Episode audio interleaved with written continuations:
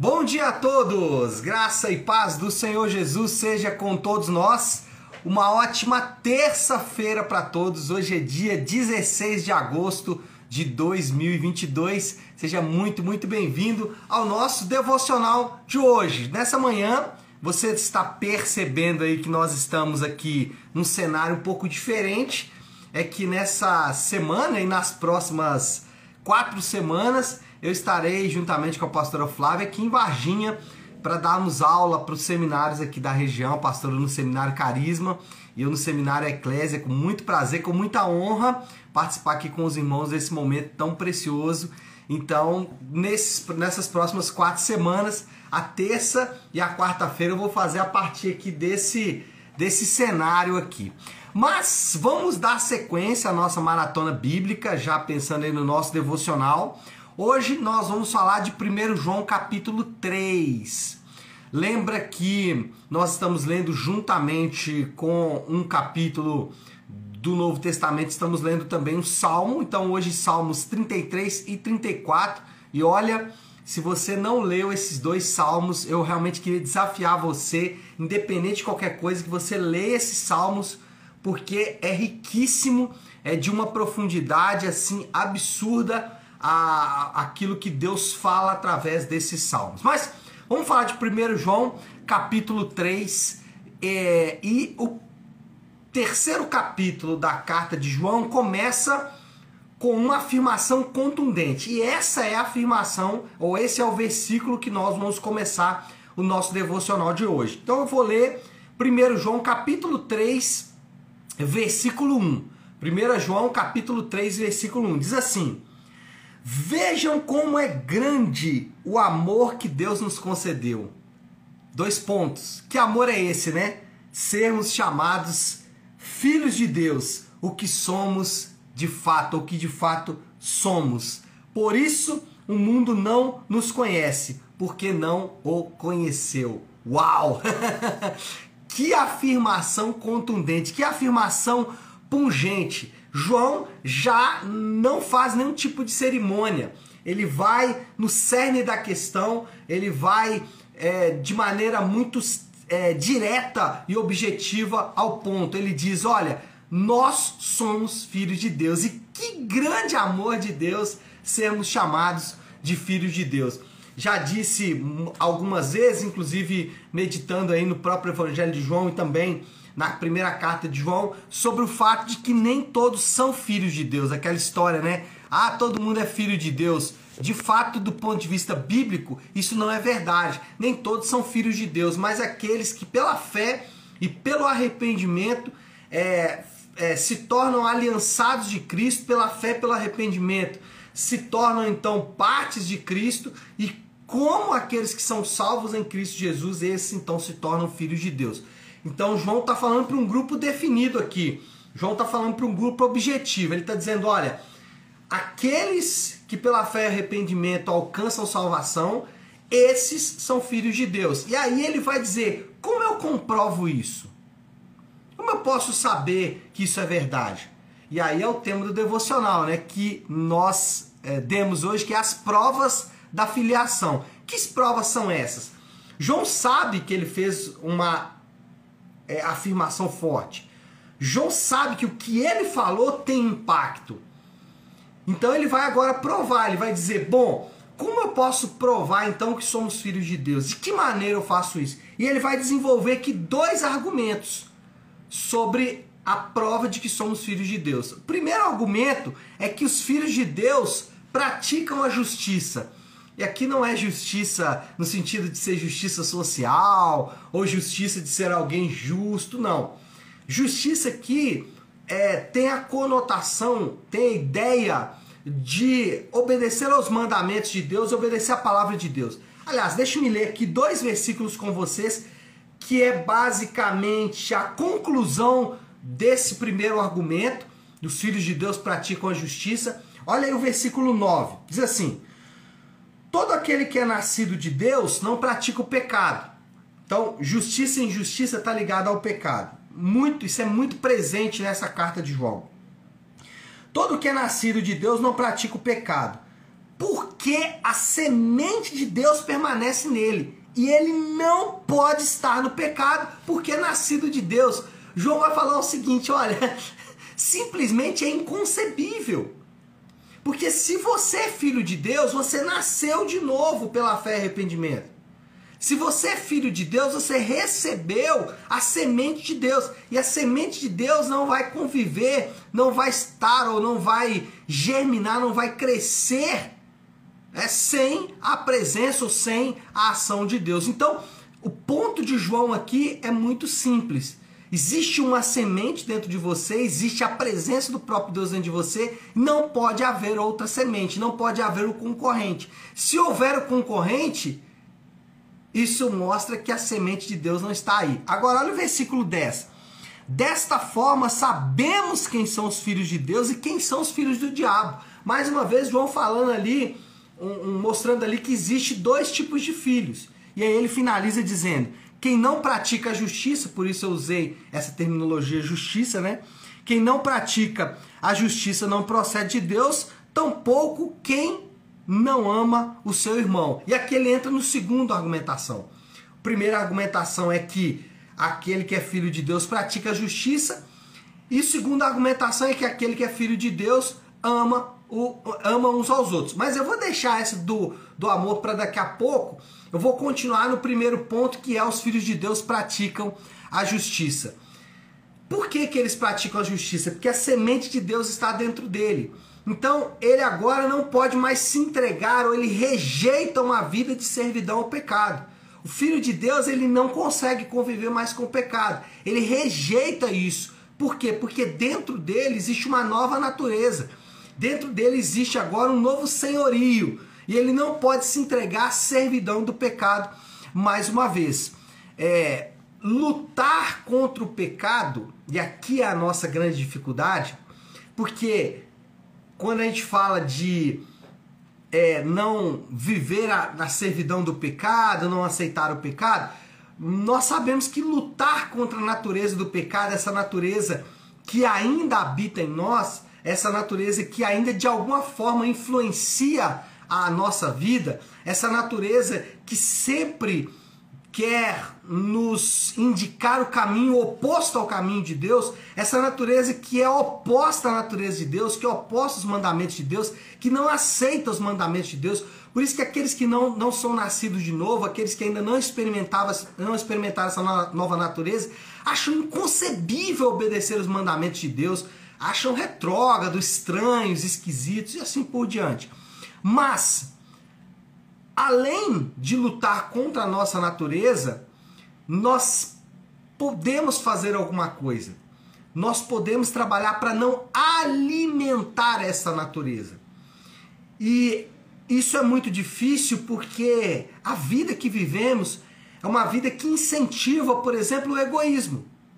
É uma existe todo um conceito, existe toda uma, uma cosmovisão, uma ideologia, existe todo uma, um cenário de mundo criado que incentiva o egoísmo, que incentiva aquela história de cuidar dos meus problemas primeiro, dos meus sonhos, dos meus desejos, e aí depois eu faço outras coisas.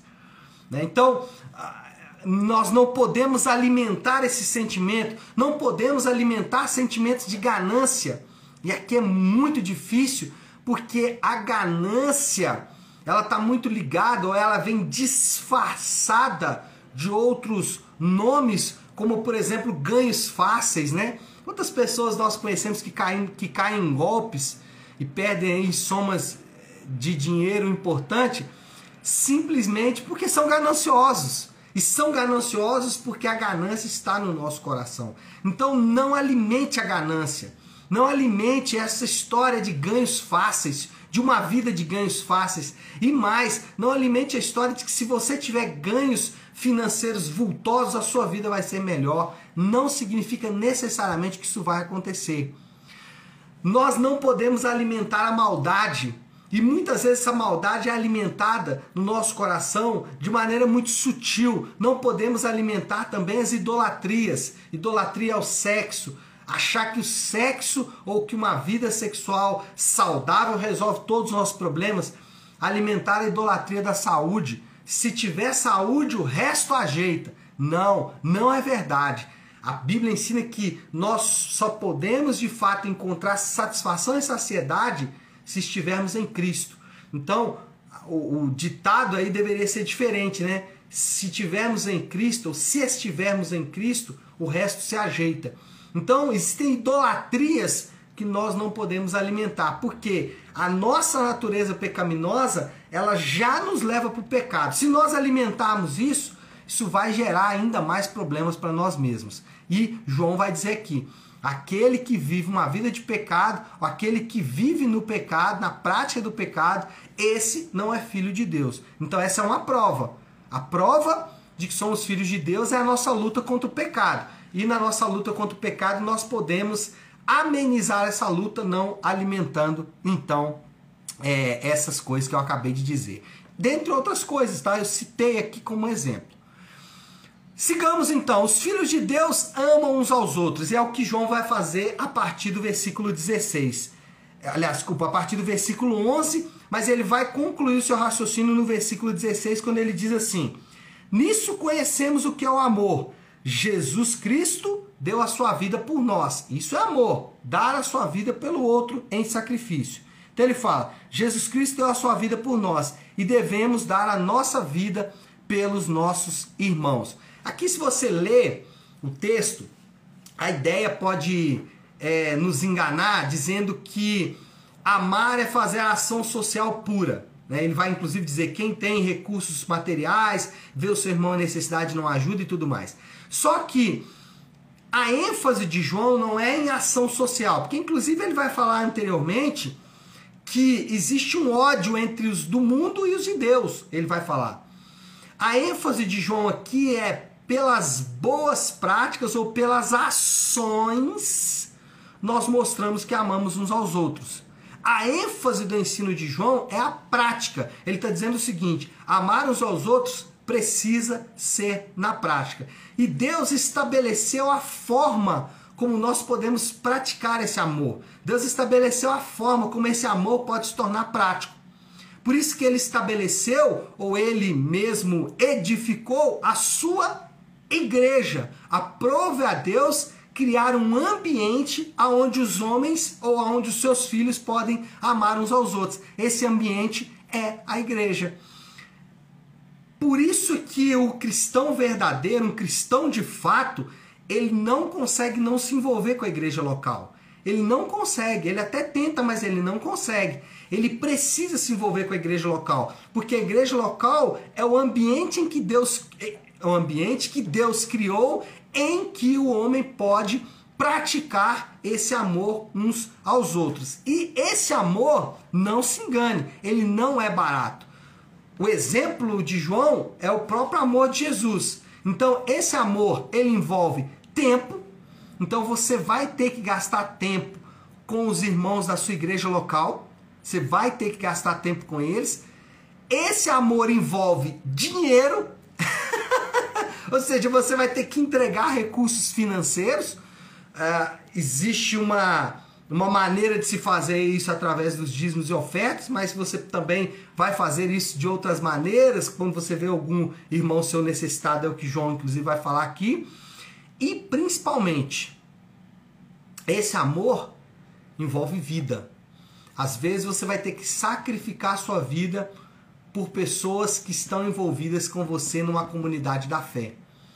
E às vezes o preço é muito alto, mas esse é o valor que nós temos que pagar, se de fato, ou nem só que temos que pagar, que nós vamos pagar se de fato somos filhos de Deus e é nessa direção que João está seguindo aqui.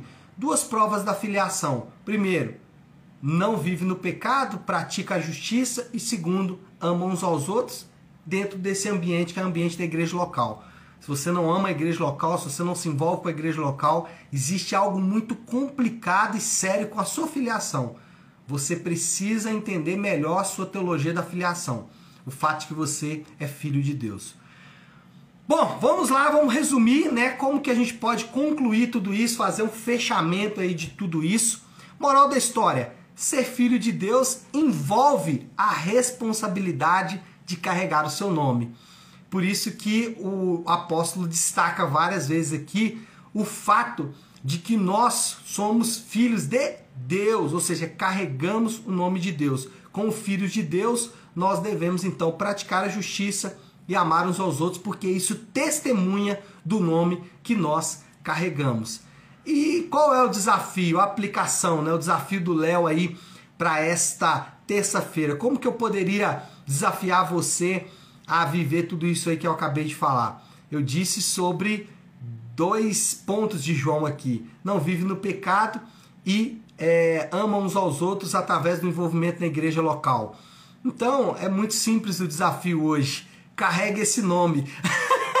Se você é filho de Deus, carregue esse nome. Lute contra é, a sua natureza, natureza, natureza carnal, caída, e também ame uns aos outros através do envolvimento na igreja local. Tá certo, meu povo? Bom, queria então que nós orássemos sobre isso. Queria chamar e convidar você a que, se puder, pare um instante o que você está fazendo e vamos juntos buscar a Deus em oração. Vamos colocar tudo isso aí que falamos diante de Deus. Querido Deus, Pai de graça, Deus de amor e toda misericórdia, é diante do Senhor que nós nos colocamos nesta manhã em adoração, em rendição, declarando, meu Pai, a tua majestade governo sobre as nossas vidas, declarando a tua paternidade. Obrigado, meu Deus, porque o Senhor é o nosso Pai, o Senhor nos chama de filhos. E não existe nada mais precioso e poderoso do que ser chamado de filho do Senhor. E as provas disso, meu Pai, são essa nossa luta constante contra o pecado e o fato de que nós amamos uns aos outros. Ajuda-nos nessas tarefas, porque elas não são fáceis. Elas carecem e dependem da ação do Espírito do Senhor, nos capacitando a viver dessa forma. Precisamos disso, Pai. Contamos com isso. Clamamos para que isso aconteça, oramos nesse sentido. E oramos assim em nome do teu santo filho Jesus. Amém. Amém, meu povo? Bom, então é isso. Nós vamos ficando por aqui. Que Deus te abençoe. Uma ótima, uma excelente terça-feira para todos. Fiquem com Deus.